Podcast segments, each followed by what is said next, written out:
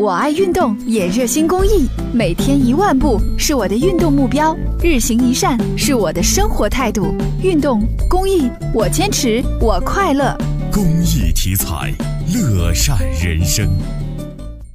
年二十八岁的小张马上就要结婚了，对象还是外国人。按说这是挺开心的事情，可是他怎么也开心不起来。我去办护照的时候啊，拍照片的时候，工作人员就告诉我和身份证照片不符。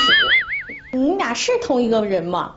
我当时就懵了，我就说对呀，这不就是我吗？小张已经不是当年的小张了，这到底是怎么回事呢？小张说，那是因为自己曾经整过容。金医生说的准没错，据一份研究显示，整容可以延长寿命十年。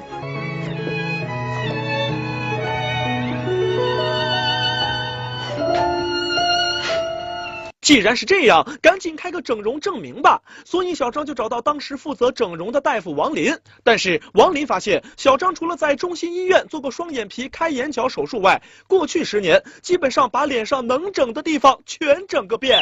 所以现在呢，我给他开的这个证明呢，拿到公安系统，人家说不行，这只能证明你做了双眼皮开眼角。然后之后我又在别的地方注射的鼻子。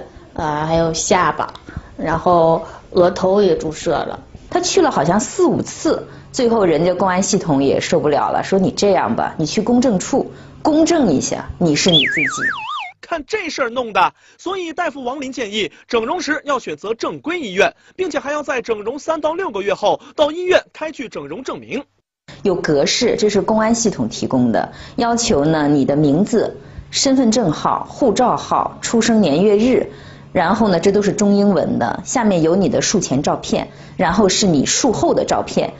王林说，有些整容患者觉得自己打个瘦脸针、隆个鼻，只要没开刀就不需要开具证明，但其实不是这样。我们的脸上任何细小的变化，它对我们的容貌都是有改变的。在公安系统这个识别你影像的时候，它都会提出要求。